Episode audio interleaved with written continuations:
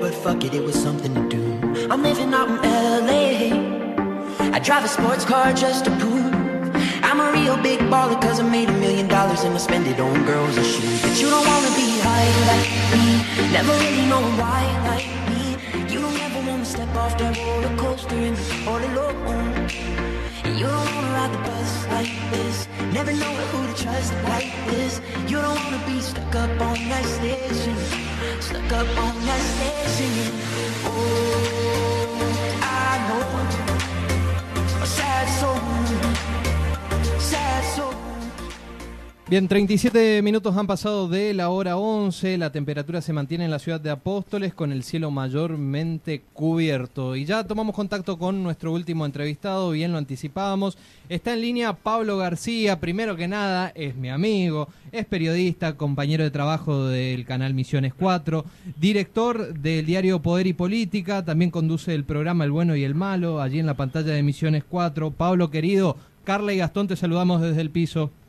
¿Qué tal? Buenos días, felices Navidades para Carla, para Gastón. Hola Gastón querido, ¿cómo estás? Acá estamos. Muy bien, muy bien. El mango, ¿eh? placer de escucharte. Uh, si habremos comido asado ahí abajo. El mirando lejos. bueno. ¿Pasó bien la Navidad, Pablo? Sí, felizmente bien. No me, no me trate de usted porque si no me das muy grande, así que tratémonos.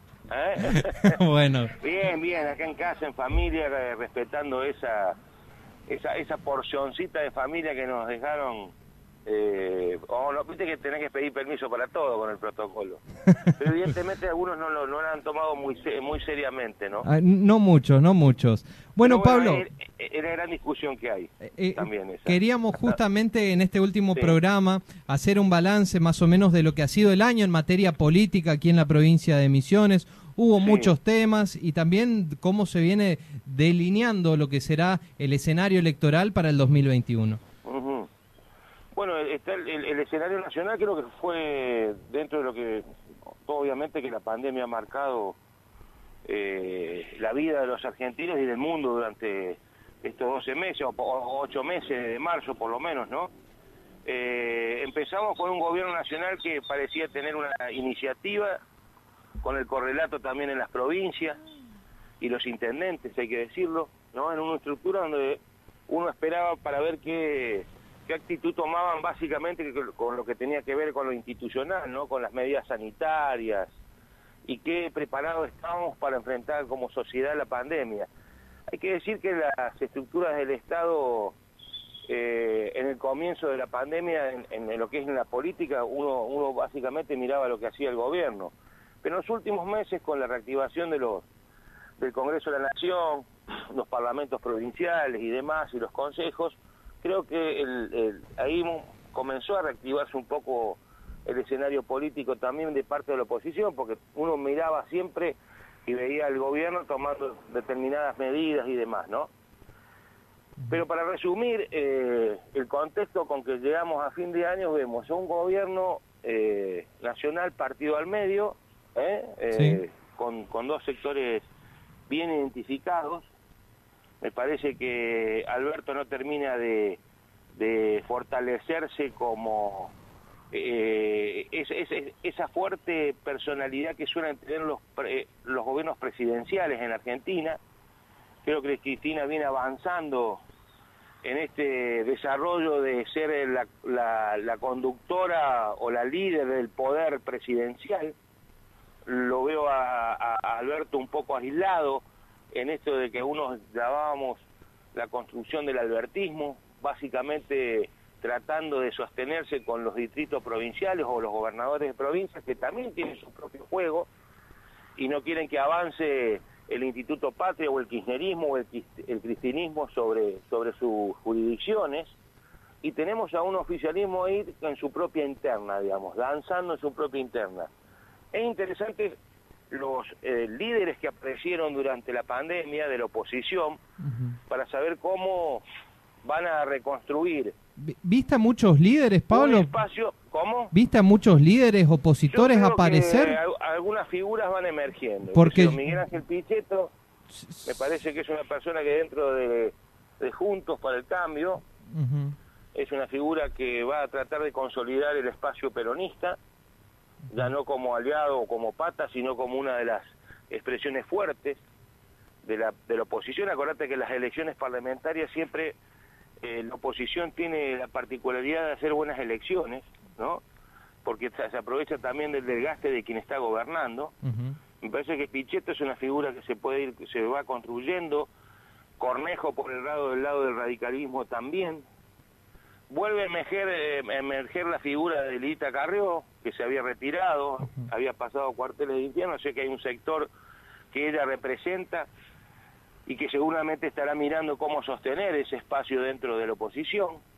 Y del lado de lo que significaba el PRO, me parece que la figura de Horacio Rodríguez Larreta, eh, con María Eugenia Vidal, Cristian Ritondo y algunos otros Patricia Bullrich. que no comulgan con el riñón de Mauricio Macri, me parece que son los que van acomodándose en, esa, en ese triángulo de, de poder que quiere construir la oposición, ¿no? Ahora te traigo un poquito más a la provincia. La última noticia del veto de Alberto Fernández sobre este artículo 123 en el que los misioneros hemos depositado todas las esperanzas y es también lo que nos vendió el gobierno provincial. ¿Cómo crees que lo tomó a esto y qué hay detrás de, de este veto, políticamente hablando? Sí. Yo creo que el veto es parte de medidas que tomó el Ministerio de Economía de, de acuerdo a los cumplimientos que le establece el Fondo Monetario Internacional.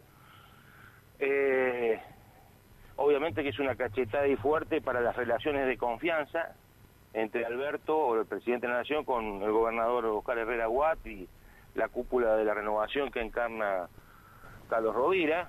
Eh, hay que decirlo que sí, hay un se ha, se ha, eh, se ha roto la, línea de confianza, porque lo ha expuesto, porque me parece que eh, la renovación o el misionerismo exageró con un proyecto que sabían de antemano que iba a ser complicado de ejecución. De hecho, que esta provincia no pudo ni siquiera reglamentar el artículo 10 de la ley de pymes, que era básicamente también una reducción de las cargas impositivas y nunca se pudo reglamentar. Era casi impensado para aquellos que miran con desconfianza esas cuestiones que se plantean como épicas. Me parece que hubo una sobreactuación del gobierno de la renovación a la hora de vendernos la, la zona franca misionera como una especie de panacea o cambio de paradigma en la relación del gobierno federal con las provincias. Lo, le han pegado una dura cachetada, pero también le han sacado de encima al gobierno, si, te, si querés pensarlo de esta manera, con cierta positividad hacia el gobierno provincial le sacaron una carga de encima porque iban a estar, acordate que eso quedaba en manos, de acuerdo a como se ve la ley, y si se reglamentaba, iba a ser el Ministerio del Interior, el jefe de gabinete y el Ministerio de Economía de la Nación, los que en definitiva eh, disponían o no a quienes daban una reducción impositiva de las cargas patronales, ¿no? O sea que básicamente eh, en la proyección del, del, supuesto de que se podría hacer una zona aduanera siempre íbamos a depender del gobierno nacional y hoy el gobierno provincial, ya con el veto, trata de sacarse de encima eh, esa derrota y, y, recargar la, eh, el rechazo hacia el gobierno nacional, como diciendo nosotros hicimos lo posible, presentamos el proyecto y fueron ellos los que nos negaron. Ah. Eh, también tiene que ver con el posicionamiento que tomará la renovación de ahora en más. Yo creo que va a seguir siendo obediente a la hora de, de levantar la mano en el Congreso. que el gobierno nacional necesita no creo que haya una ruptura definitiva. Okay.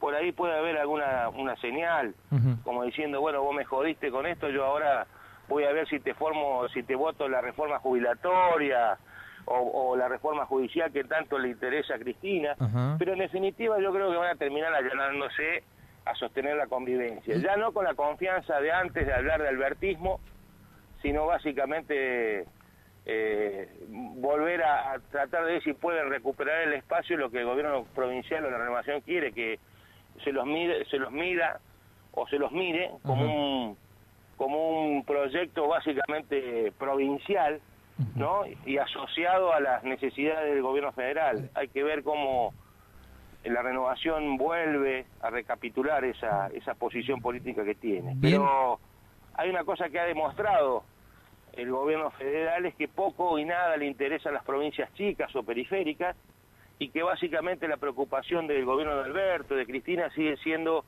ese triángulo de las Bermudas poderosos que son en términos electorales eh, capital, provincia de Buenos Aires, Córdoba, Santa Fe y quizás también Mendoza. Después el resto vamos a tener que seguir remándola como lo venimos haciendo hace 200 años, ¿no? Donde el país central le interesa poco y nada los asuntos del país federal o profundo, ¿no? Bien, y ahora también te quiero preguntar por la oposición en la provincia de Misiones. Pablo, si bien estabas hablando de las figuras emergentes a nivel nacional, por ejemplo, el que se hace llamar o dice ser representante de Pichetto acá en la provincia de Misiones, Pedro Puerta, ni apareció después de, de estas noticias, ni tampoco se lo ve en un escenario pretendiendo jugar electoralmente para el 2021.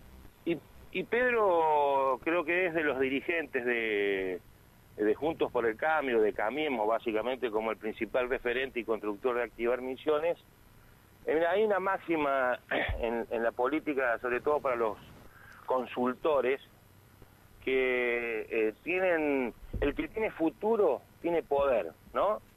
Un joven dirigente de, de más de 30 años, con la experiencia que tiene, la formación que tiene, porque es un hombre que se está desarrollando en el campo empresarial, de emprendedor, siguiendo con un negocio de, familiar, y después su formación académica, y después también la, la relación que ha cosechado en términos de contactos políticos, creo que hoy Pedro Puerta, que a su vez tuvo una muy buena interna cuando fue candidato a diputado nacional con más de 60.000 votos, donde uno supone que podría haber sido la el- inclusive el candidato o el hombre que estaría ocupando el Congreso, yo creo que es una de las fuertes figuras que tiene para mostrar el año que viene eh, la, oposición, como también ahí emergen algunos dirigentes jóvenes del radicalismo, creo que el pro misionero tendrán que entender que los, durante los cuatro años que tuvieron la posibilidad de haber fortalecido ese espacio no lo lograron, me refiero a los hermanos de Chaboni y algunos de sus socios de Mesa Chica, y que tendrían que abrir un poco el juego a las figuras más, eh, con más proyección de futuro que tiene, tanto Activar Misiones, porque también está Gastón Caballero, el concejal Ahumada, otros dirigentes que ya son concejales en el interior de la provincia, como también esa legión de jóvenes radicales que están en el denominado sub 40 y que también tienen un futuro interesante si logran fortalecer eh, con generosidad una conducción de un proyecto que esté por encima de las candidaturas. Porque si vos te sentás básicamente a ver la necesidad que tienen cuatro o cinco tipos que todavía quieren seguir permaneciendo en un cargo parlamentario, eso seguramente va a entorpecer la posibilidad de que la oposición sea una alternativa de poder en el 2023. Yo creo que hay dirigentes como Pedro Puerta, como Martín Arjol, el propio Pepe Pianesi, Gastón Caballero, decía, estos jóvenes que sí tienen la vocación de construir una alternativa de poder para disputarle la gobernación en el 2023 y será clave lo que decidan el año que viene ahora, ¿eh? cuando empiece a transitar el 2021 en las parlamentarias. Si no toman una buena decisión, yo creo que después esa situación le va a jugar en contra si es eh, que no privilegian el 2023 por el, por, el- por encima del 2021. O sea, como se dice siempre, Gastón, en política, para tener una buena elección por la gobernación tenés que tener la sabiduría de saber construir una oferta legislativa. Y si así no lo hacen, será bastante incómodo después lograr esa, esa proyección. Pablo, déjame preguntarte por ahí desde tu opinión, eh, ¿a qué le Sí. atribuye la caída de cinco puntos de la imagen del gobernador Herrera Watt? Yo creo que tiene que ver un poquito con... Bueno, hay que, hay que leer... Mira, las consultas, las encuestas siempre hay que leerlas de la forma técnica en que se hacen, ¿no? Porque hay consultores que hacen la- la- las, las encuestas de acuerdo a la urgencia... Eh, O a de quien los contrata. ¿Ah? O a quien los contrata también. Por lo general, lamentablemente, eh, la mayoría de las encuestas hablan de lo que, claro, de un- del lugar donde son contratados. Pero también se juega su prestigio, porque hay que decir la verdad que muchas de las consultoras le erraron el, año- el año pasado, al este año, no, no, el año pasado, perdón, en las elecciones presidenciales y provinciales le erraron feo a los números, ¿no? Pero digo que eh, yo no sé si hay una caída pronunciada del gobernador Oscar Herrera Watt. Yo creo que Oscar Herrera Watt con su figura de médico y de su carrera como médico sanitarista que empezó con el gobierno de Ramón Puerta, siendo allá director del hospital de San Pedro y siendo muy joven, es un hombre que todavía no llega a los 50, creo que tuvo la actitud medida de haberse dedicado a administrar algo que él sabe, que se siente cómodo en términos de resoluciones Y después me parece que tiene una estructura ya establecida que tiene que ver con el manejo impositivo, una fuerte estructura de presión tributaria que tiene millones a través de renta y un ministro que ya tiene la cualidad de saber administrar como es Safran, que hicieron su trabajo paralelamente con el tema de cómo sostener las actividades más caídas, ¿no? Cómo ayudar con, con, créditos y demás. Y, y, si hay una leve caída en lo que puede ser la, la, la, imagen de, de, Herrera Watt, quizás tenga que ver con estos rebrotes que hay de, del, del coronavirus, que a veces desnudan también esa cosa de que algo nos harán ocultado durante los ocho meses de pandemia, ¿no? Porque aparecimos al principio como una de las provincias ejemplo, inclusive para el mundo, hay que decirlo, eh, y después esa historia parece que se, como que se fue desgranando en las últimas semanas. ¿eh? Eh, pero tiene que ver también con ese deseo imperioso de libertad, donde Misiones tiene gran parte de su población por menos de los 40 años y están cansados y hartos de estar encerrados, y ese rebrote me parece que tiene que ver con eso, ¿no? Ahora, me parece que Herrera Guá ha sobrellevado un año complicado, sin tener un fuerte carácter político en términos de discursivos, de una manera bastante, podríamos decir, decorosa, ¿no? Eh, pero bueno, habrá que ver que porque ahora lo que se viene es qué hacemos el año que viene para recuperar a misiones de más del 50% de pobreza, con sueldos inclusive en la, en la administración pública muy bajos, cada vez más bajos y los municipios lo saben, porque son los peores pagos, y después cómo recuperás el, trabajo en las principales actividades privadas que le vienen reclamando a la renovación hace muchísimos años que revise de una vez por todas la estructura impositiva, porque todavía muchos empresarios misioneros siguen pensando que el mejor lugar para desarrollar su proyección de inversiones de capitales es, ahí nomás cruzando el Chimiray, el nombre que tiene en su radio. Ahí nomás en Corriente, en Levi, en Virasoro, en Santo Tomé quizás, ¿no? Y eso me parece que es una deuda pendiente que el gobierno provincial todavía nunca se animó a hacerlo. Dudo que también lo haga porque lo ven como una caja propia para tener cierta independencia del gobierno nacional, pero que también puede ser un arma importante para la gente de la oposición, principalmente los de los partidos que forman Cambiemos o Juntos por el Cambio, para dar una alternativa, no solamente lo discursivo y cuestionar el sistema tributario de la provincia, sino de cuáles son las alternativas que tenemos para poder desarrollar eh, la radicación de industrias y la producción de, nuevas fuentes de trabajo y de empleo en una provincia que hay que decirlo, tiene la bendición de tener todavía minifundios, más de 18.000 unidades productivas, donde la hierba eh, funciona, la forestación hay que desarrollarla más, eh, bueno, el tabaco, el té, ni hablar del desarrollo de otras actividades que tienen que ver con la agroganadería y demás, ¿no? Así que bueno, eh, veremos cuál será la reacción que tiene el gobierno provincial si tiene capacidad para hacerlo. Pablo, el que viene. Mm. ¿elecciones 2021 sin paso? Va a haber pasos. ¿Sí? Yo no creo que el, mm, a ver, eh, el kirchnerismo contra los contra los varones del justicialismo en provincia de Buenos Aires tienen un gran problema. Ellos no pueden resolver sus cuestiones internas. Acordate que hay muchos varones del conurbano que buscan su reelección y las pasos de alguna manera están condicionados a ello. Así que yo creo que por el problema interno de convivencia que tiene el Instituto Patria, Cristina básicamente y la Cámpora, con los peronistas o los, que, o los justicialistas que vienen ya de tradición del PJ, yo creo que esa, esa diferencia profunda que tienen van a hacer que las pasos no se, no se tumben y que funcionen como eh, lo que viene lo que viene a, significar que es una especie de acomodamiento de cargos en las listas finales no va a ser eh, va a seguir funcionando como un depurador de, de interna sin que haya demasiados heridos y yo creo que en ese sentido las pasos el año que viene se van a realizar Pablo, el mejor de los Aparte deseos. Te digo la verdad, perdón, para las pasos. Si, si el gobierno nacional, eh, Alberto, no manda el proyecto antes de marzo, no tienen tiempo material, Gastón. Bien. Porque vos ya en marzo tenés que largar el, mecanismo electoral para el año que viene. Y también hay que tener eh, a la vista de, de, que Misiones es muy probable que después del veto y con, el, eh, con, con las pasos vigentes también Misiones es muy probable que vuelva a retomar la idea de adelantar o de doblar las elecciones. ¿eh? Pablo, el mejor de los deseos para vos, para toda tu familia, para el Simón, para la Negra en este 2021 que ya está llegando, ¿eh? Bueno, acá está el fuego prendido, así que te esperamos. Dale, gracias. Un saludo para vos, para tu compañero de trabajo, que tengan un buen año el año que viene, un buen laburo y un saludo para toda la gran audiencia que tienen ustedes ahí en la zona sur de Misiones. ¿eh? Gracias, Pablo. Gracias, Pablo García. Muy bien, chau, chau. Periodista de Misiones 4, analista político, director del diario Poder y Política, también conductor del programa El Bueno y el Malo que se emite por la pantalla de Misiones 4. Segundos y nos despedimos ya, amigos. Toda esta información también la podés encontrar. Toda esta información también la podés encontrar en nuestra página de Facebook, La Voz del Chimiray.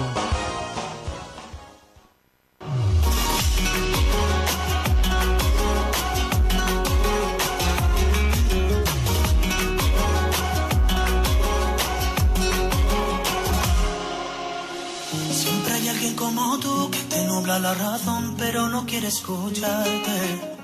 Siempre hay alguien como yo, cuanto más me dicen no, más intento enamorarte. Tú me obligaste a soltarte y me tiraste al viento. No me obligaré a olvidar, yo muero en el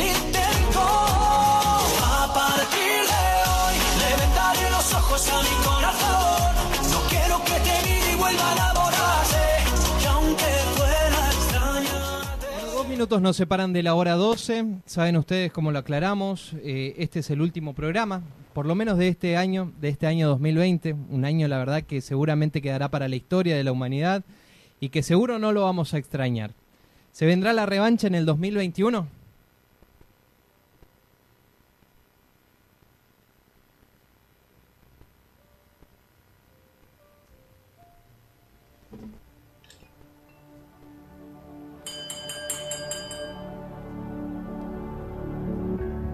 Querido 2020, antes de que te vayas, tengo un par de cosas que decirte. Pensé que habíamos empezado bien, pero te soy honesto. Me sorprendiste. En el horóscopo chino te llaman el año de la rata. No pude haber pensado en una palabra más exacta. ¿Por qué no pudiste haber sido normal como cualquier otro año? 2020, ¿quién te hizo tanto daño? Llegaste con la maleta cargada de violencia, crisis política, incendios forestales, una explosión en Beirut que sacudió hasta los mares. Se cayó el precio del petróleo desde América hasta Arabia y se cayó el helicóptero de Kobe Bryant. Dejaste sin dormir a mi vecino cuando sacaste lo del avispón asesino, pero con lo que sí te luciste fue con ese murciélago que se comió un chino. ¿Quién iba a pensar que ese chino cambiaría nuestro destino? La palabra positivo solo la usábamos para las pruebas de embarazo y la convertiste en un símbolo de que ya nos cargó el payaso. Positivo, positivo, positivo, desde los grandes líderes del mundo hasta un abuelito inofensivo. Arrasaste con empleos, conciertos, graduaciones y bodas y cuando se trata de fechas importantes, 2020, me las arruinaste todas. Pero hay algo en especial de lo que tenemos que hablar y esto es serio y lo tienes que escuchar. En nuestras fiestas de fin de año sobran sillas y platos para cenar. Te llevaste buenos amigos, familiares y conocidos. Y eso sí, no te lo voy a perdonar. Te podrás haber acabado todo, pero no te acabaste nuestra capacidad de soñar. Porque mientras estabas ocupado matándonos despacio, la humanidad estaba lanzando cohetes al espacio. La vida silvestre se recuperó y la Tierra por un momento respiró. Y yo, encerrado, sin nada que hacer, no tuve más remedio que crecer. Nadie te dijo que el ser humano se vuelve más creativo cuando se siente acorralado. Mi querido 2020, te voy a decir en qué fallaste. Podrás haberlo intentado, pero no nos acabaste. Y escuchas eso, es el sonido de una avalancha, porque en el 2021 viene mi revancha. Todos esos sueños que destruiste los haremos más grandes. Los agarraste dormidos, pero despertaste gigantes. En Tokio, la llama olímpica sigue encendida, avisándote que regresaremos. Y te voy a ser honesto 2020, no te extrañaremos. Viajaremos a lugares más lejanos y más emocionantes y lo haremos por todos los que no están, por los que se fueron antes. ¿Sabes cómo se le llama el 2021 en el calendario chino? El año del búfalo. Y viene por ti. Hoy salgo del 2020 por la puerta ancha porque en el 2021 viene mi revancha.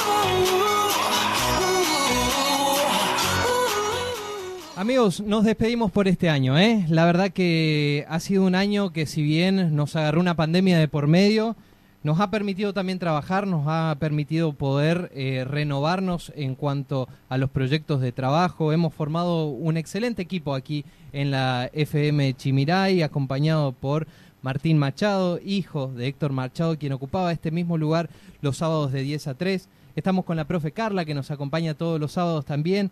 Esperemos que esta, esta nueva programación les haya gustado. Sabemos que hay muchas cosas por corregir, sabemos que tenemos muchos errores y estamos en el camino del aprendizaje. Por eso todas las críticas, siempre en el marco del respeto, van a ser más que constructivas y se las agradecemos también por todos los mensajes, que sabemos que son muchos más los que están del otro lado, que quizás a veces no nos escriben porque están ocupados, pero están siempre atentos a la emisora.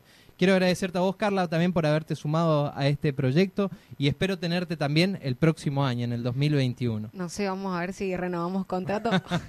no, eh, Gastón, déjame agradecerte a vos eh, por la propuesta, por el gran desafío. Me gusta hacer radio. eh, no, no estudié, pero aprendo todos los sábados. Aprendo de vos que, que tenés mucho más experiencia. Gracias a Martín por acompañarnos todos los sábados. A Verónica también porque nos acompaña, nos mima, nos cuida. Así que bueno, nada, eh, gracias a nuestra audiencia.